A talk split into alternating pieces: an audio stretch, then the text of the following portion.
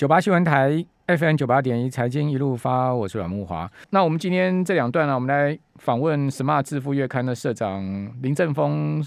正峰在我们节目现场呃线上，正峰你好。呃，晚上好，呃，听众朋友大家好。好，我们今天总共两段啊，两个主题哦。第一个主题呢是要来谈这个抗疫纾困。哦，这个抗疫 有很多的纾困方案，对不对？对对。哦，这个二十七招怎么抢救我们个人的现金流？如果呃，不管是被无薪休假了哈，或者是被减薪啦哈，甚或就是说被呃这个老板说啊，你今天就是做一休一等等的这样状况下，我们个人在财务上面，我们该怎么样去度过这段时间？另外一段。我们下一段会请郑峰来跟我们谈一下，就是说今年上半年呢，这个各类型基金啊，呃，表现最好的啊，以及呢，我们可以关注下半年的趋势跟方向。那郑峰，我们先来谈第一个吧，抗疫纾困啊，被裁员放无薪假，生计大受影响的人多吗？啊，其实呃，我们来看，就是因为从五月三级之后，然后这个呃放无薪无薪假这个数目就快速的增加了。那大家在新闻媒体上应该也也都可以看到。那因为整个事件来得非常的突然哦，那可能就主要集中在一些，譬如像餐厅啊，或者是就是我们一些内需的哦，譬如说 KTV 这种很多，它的业务是大量的萎缩的哈。那所以我们啊，之所以做这个方面，就是考量到说现在的这个疫情的状况哦，从不管是从台湾的现状，或者从呃国外的现状，就是本来大家都以为说哦，疫苗来了之后，然后施打率变高了之后。好像呃慢慢就可以缓解。好，那最近因为 Delta 病毒的关系，看起来哦，好像在美国那边呢，或者是在欧洲那边呢，整个这个呃确诊人数有重新快速上升哦，所以它看起来就是一个呃我们跟这个呃新冠病毒会有是一个比较长期抗战的状况。对啊，那所以我们在这个状况之下呢，我们可能就要更了解一下，呃，你可能受到疫情影响，也许会延长。那在这个情况下，你对你自己的现金流的。这个关注就要更高哦，那这就关关注到你的现金流就有两方面嘛，一个是哦，如果你现在直接就受到可能有呃，因为公司可能经营不下去哦，老板可现在真的很难讲，有时候老板某个老店突然下个月就跟你讲说，哎，他不经营了哦，像我那天看到那个呃有名的这个成吉思汗的这个蒙古烤肉，嗯，哦，我看到他经营了七十年，我都吓到哇，我想说这家店有这么久。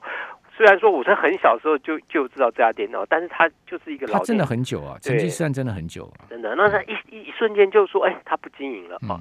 那这个可能对员工来讲哦，都是呃很突然的事了哦。那一旦如果像呃被之前了，那我想大家应该注，因为平常大家可能没有那么注意到法规问题。那这次我们当然就帮大家呃仔细的整理一些跟这个法规有关系，包括雇主如果之前你，那他应该做怎么样的公呃。事先的公告，然后你你可以做争取什么样的权利啊？那其中有一项我觉得最重要的，可能是大部分人都呃不清楚或误解，就是跟无薪假有关的这个部分啊。就无薪假其实只是一个俗称哦，它正确的名称应该叫做呃实施减少工时啊。也就是说，你在这个这个月里面呢，你可能有部分工时呢啊，公司觉得没有那么多业务啊，所以你就这个呃不需要上这么多班啊。但是呢，不，这不代表你实施无薪假，公司就不发你薪水哦。我觉得这个可能是要让大家稍微清楚一点，就是说，如果你是月薪制的员工啊，不管公司实施的这个呃减少工资减少到什么样的程度啊，他每个月还是要发给你最基本的呃工资啊。那呃，现在一百一十年的民国一百一十年的基本工资是两万四千元哦，也就是说，如果你的薪资百是四万元。但你因为实施了呃无薪假之后，结果你可能被计算到呃低于两万四千元这个工资，公司还是要付给你两万四千元哦。那这个部分是呃大家呃能够个人的权益，对对对，个人的权益。那如果真的因为有些公司，我觉得是有些连公司自己小公司的会计部门他自己也搞不清楚，对哦。所以你如果发现你呃公司自己。呃，不是刻意的这种呃少发你工资的情况下，但是就是弄错了，那你也要赶快去争取你的权益。好，这点很重要。真的，真的。那我觉得，因为大家大部分人都误解，因为无薪假实在太容易想说就是没有薪水。对。哦，那这个影影响个人的这个收入很大。可是正峰有时候也不太敢跟老板去争取，对不对？想说 老板也很累了哈，这个大家都想要喝满牛就对了。但是你说我现在去跟老板吵这个，会不会他就干脆讲说那别来了？最当然最担心就是说老板说那我。我实在连这个 哦法规上的钱他也不付清，他很可能就关门了。那这种情况下也真的很无奈。可是我觉得就是说，劳资双方都互相体谅一下，老板确实有了他的痛苦啦。好，那员工因为有的人真的就是每每个月没有那两万四千块，可能会一家人会饿死啊。好，哦，这个这个我觉得可能大家都互相体谅一下。那其他有一部有一有呃有更多部分就是说是属于政府啊有提出各种的补助方案的。对，哦，那包括有譬如说呃一些像摊贩啊这些哦，如果呃你是有投保这个工会的这个哦，你都可以去一万块，对对，一万块。比如说你的你的这个呃月投保薪资呢？是这个超过了这个呃两万四千元，对不对？你可以发给一万块哦。对，那如果你的月投保薪资没有超过两万四千元，那你可以发发到三万块。对，好。那我觉得这些细节呢，应该就是呃很多人可能没有注意到，那大家都要大家可以可以去。我讲一个实际案例啊，我一个朋友开那个美语幼稚园了哈，还蛮大的连锁的体系啊。我那天碰到他，我就问他说：“哎，你有没有去申请那个政府的纾困啊？”他说啊。政府的纾困，他们一看那些相关的条文啊，就知道说他们不用去申请了。哦，这个他们 不符合资格。其实不符合资格的很多。我说为什么你们不符合资格？他说因为我们拿不出那个呃营业额衰退五成的这这个证据啊。好，因为你如果没有开发票，你没有呃你没有这些这个营业额的证明，拿不出报表，财会计师的报表，你根本没有办法向经济部去申请这种纾困了。对。哦，这个部分确实是雇雇主比较头痛的部分了。台湾特别台湾有很多小开发票的，对对，他们就是真的真的很难。那这个部分呢，我们也觉得说，大家就是尽量能够在可申请的范围或可以有的范围内尽量去申请。那如果真的没有补助的话，那就只能靠自己哈。那靠自己的话，大概你就是需要去盘点一下。我觉得要盘点一下你的贷款的这个部分呢。对。第一个就是说，如果呃你有一些贷款真的短期是缴不出来的哦，那因为这个是一个特殊状况，所以呃特别是政府也对这个公股行库有一些道德的劝说哦。那像公股行库这些呢，呃如果你的这个贷款呢，原则上呢，你只要呃文件都齐备哦，你可能可以把这个贷款呢呃展延三到六个月哦。那这个部分可能是对你的现金流是呃比较。呃，有一定的帮助啊。另外有一个就是，我想在这个呃，也趁这一这一次的机会，想跟大家呃有一个呃沟通了，就是说呃，其实大家因为对这种所谓不特定的风险呢，可能都呃没有那么的在意啊。过去，因为我们也没有想象到会有像这么疫情会这么久的一个这个状况哈，所以我会建议说，在这个不确定性这么高的情况下呢，大家最好是能够把。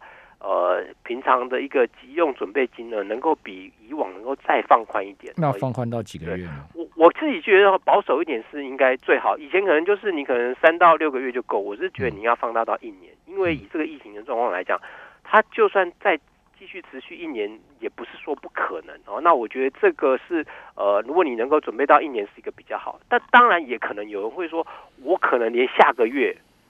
都没有钱了，那我怎么会有钱去准备这个哦？未来一个月存存款，或者是说现在准备来不及啊？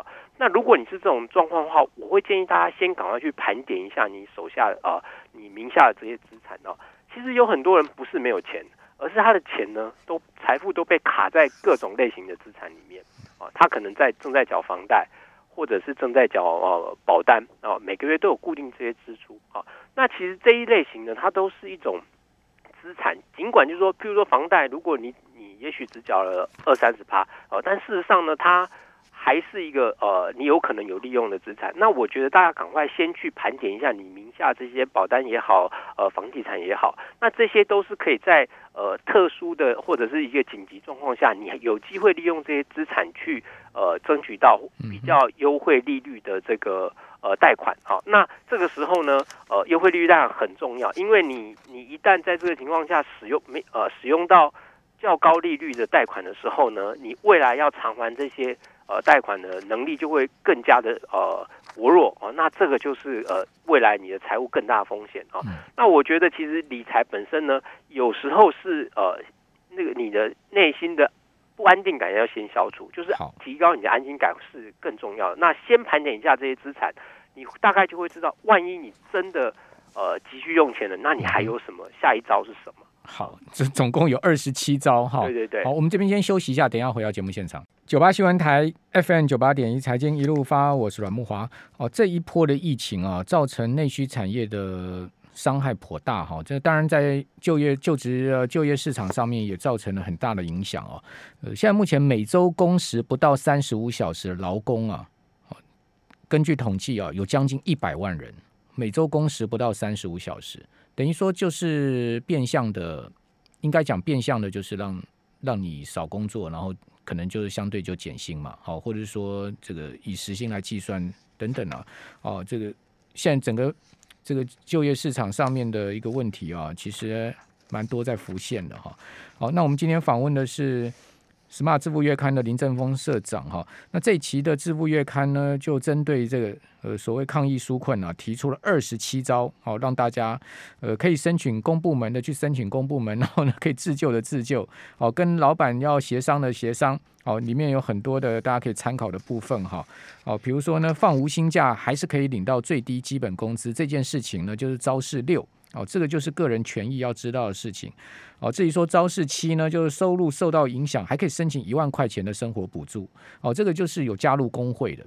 哦，那加入工会的话，我们刚刚讲说，你看你的投保薪资，如果是在两万四千块钱这个以下的话呢，你还可以有三万块钱。哦，如果是两万四千块以上呢，只有一万块。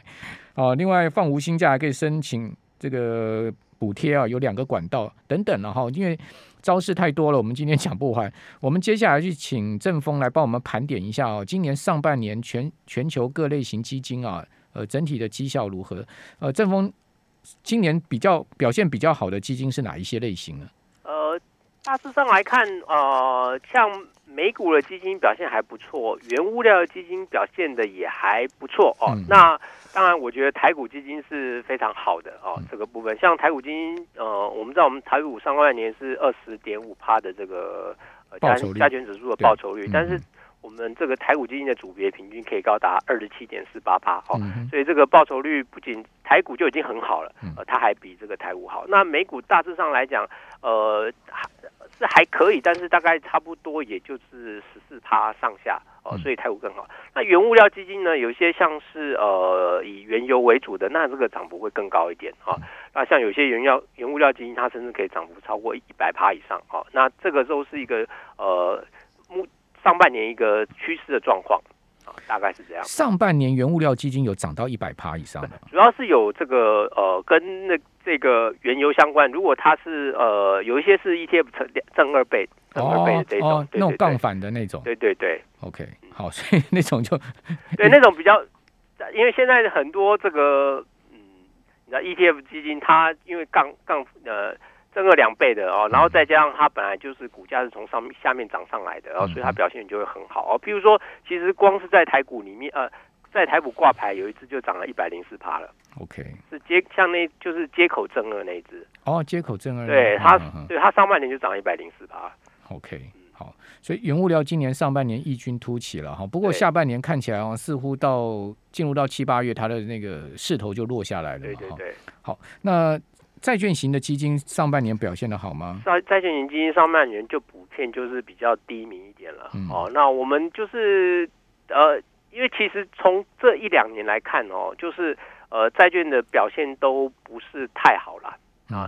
那其实也是让债券基金的这个投资人会有一点失望哦。那但是也没有办法，因为是就是整个市场的趋势大概就是处于这样这样的一个状态啊。那因为大家呃资金大部分都涌向股市，那债市是呃我们知道债券主要是跟利率的变动有很大的关系嘛。对。那因为费的一直呃就是一下鹰派又出来喊话说要升息。呃，那这个马上就冲击到债券债券基金。那当然，像高收益债基金可能稍微好一点哦，因为它毕竟还是有一点利差。哦，可是在这个呃市场对这个债债券市场前景不确定之下呢，呃，整体来看还是以股市基金跟原油基金会表现比较好。呃，债基金看看明年的态势能不能蛮明朗一点之后呢，我，会看看会不会有表现。但至少到近可能近下半年可能也不会有太大太好的表现。正峰，你一定有投资那个基金嘛？对不对？对对。好，那你你个人觉得今今年下半年的趋势跟方向会是怎么样？今年我觉得整体来看哦，呃，有一个类别呃，就是说原物料里面呢，可能就会分强弱啊。有些类别呢可能会继续好一点，那有些类别可能就会稍微掉下去一点。嗯。像我觉得像基本金属的这边呢，可能呃之前因为反弹就。呃，呃从底部上来速度太快了，嗯，哦，我觉得它可能会进入一段时间的休息，那它会联动到呃这个我们就是我们台湾的这些钢铁股哦。事实上，其实如果真的大家有去注意的话哦，台湾的这些哦哦，我们像像这一波基本基础基本金属涨很多的是铜矿嘛啊。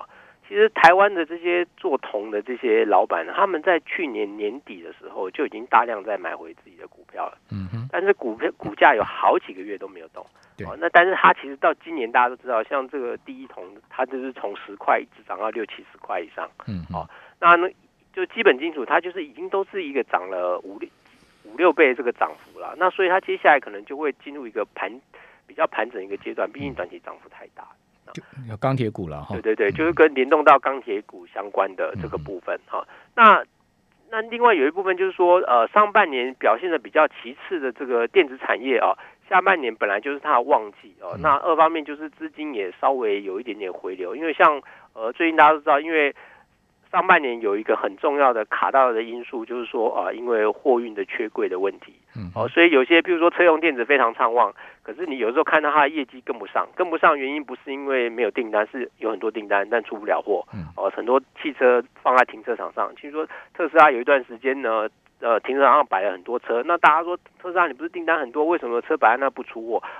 里面缺了几个零件还没有装上，缺了晶片根本没办法。就是说看起来车子好好的，但是不行，就是没有完整，没办法出货。对啊，那所以这个也是反映到说，为什么最近台股里面有很多这个呃中小型的这个电子股啊涨得很多哦，因为像一些什么驱动 IC 啦。啊，或者是呃 A B F 载板啊，就是就是这些呢，当初本来呃不会觉得是那么关键的零组件啊，但是因为这些有一些哦，因为这个最近的这个电子的需求哦，比较偏向是中阶的设备的这些呃或中阶零组件这些，因为过去都没有大量的扩产，但这一波刚好有大量的新的应用是产生在这个部分，嗯，哦，所以他们的涨幅就很大，呃，就像我前面刚才有听到。呃，摩尔哥讲到这个系统呢，我们大概就老投资人都知道这家公司 啊，经营状况不怎么样，但是啊，好像就有一些很神奇的的一些呃，它因为这就是联电大，对对对，就是联电大股，然后看。零股利可以领很多，那联电是真的很好了。联联电从去年到今年，真的未来展望性真的是不错了。对，主要就是说，因为我们是说这一这一波最缺的就是这种中阶产能，对哦，那先进制程的产能反而没那么缺，嗯，那它也就是掌握到这个机会，所以有一个很大的发展，所以所以跟呃，譬如说联电的这个它代工相关的这这些中介的驱动 I 啊驱动 IC 呃全部都大涨。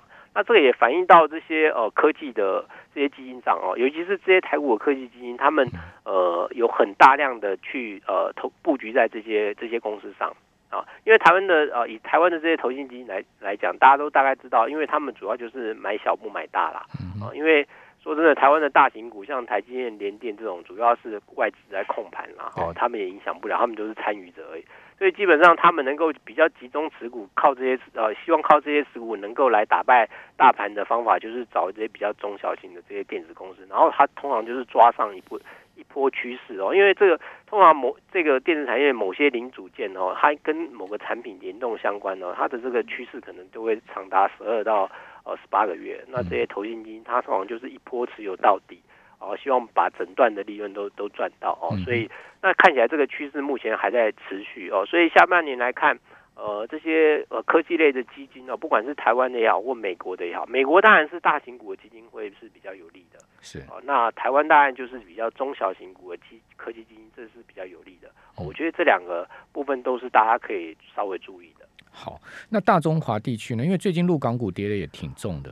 对这个大中华地区就真的比较头痛，我觉得尤其是呃陆港股哦，因为它受到的不是经济面的影响，它受到完全是政策面的影响。嗯，其实这次教育股的这个事件，我觉我觉得不是新的事情因为其实去年对去年年初的时候就已经讲过一次了。嗯哼，但那一次没有做的这么绝。嗯，就是说他已经在说，我希望你们不要做盈利类的事。他是说，我希望你们不要做。开补习班不就要赚钱？对对，这个真的很妙。但但他当时就是说，我们的政策方向是这样，他当时的想法是这样。对。那那可能大家也就是想说，哎，啊，补习班本来就盈利事业，所以想说可能只是希望你们不要赚太多钱吧。哈。但今年大家就讲的比较绝了，所以我觉得还是都有呃，我我觉得是这样，就是说中国那边的政策，呃，它通常没有完全是凭空掉下来，嗯，就是前面通常都会给你一点警告，对。啊，譬如说前面教育类，我说今现在发生的是一年之前我就有在看到，我还特别去看了那一波的时候，中国那几家教育股当时就一个暴就一次暴跌过了，嗯嗯，啊，那今年又再来一次，嗯哼，那至于像最近的呃腾讯这些这些公司哦所遭遇到的事情。它的第一波应该大家都知道，就是马云的那个事件，大家其实已经有点就上半年对，那时候已经哎，就整个监管中国监对这个网络这个呃有具有垄断性的这个监管已经在收紧了，有警讯，对，它已经有警讯了，所以呃大家就应该要稍微有警觉。那最近是针对的呃手游哦游戏公司，其实游戏公司其呃我记得在两年前也就已经有开始有一些。呃，批评针对这些网络公司做做做批评，说什么王者荣耀小孩子太沉迷啦什么的这些。其实那时候就有说，但是也同样就是说没有没有做到这么嗯这么强悍。嗯嗯。那我觉得这一次是一个呃一个双重，就是说第一个是呃他可能想要针就是针对从阿里巴巴电商啊一直到这个网络网友，他想要整个的。一起的对这个网络秩序做个管所以大中华我们可能稍微还是要避一下，对不对？好，谢谢正峰，谢谢。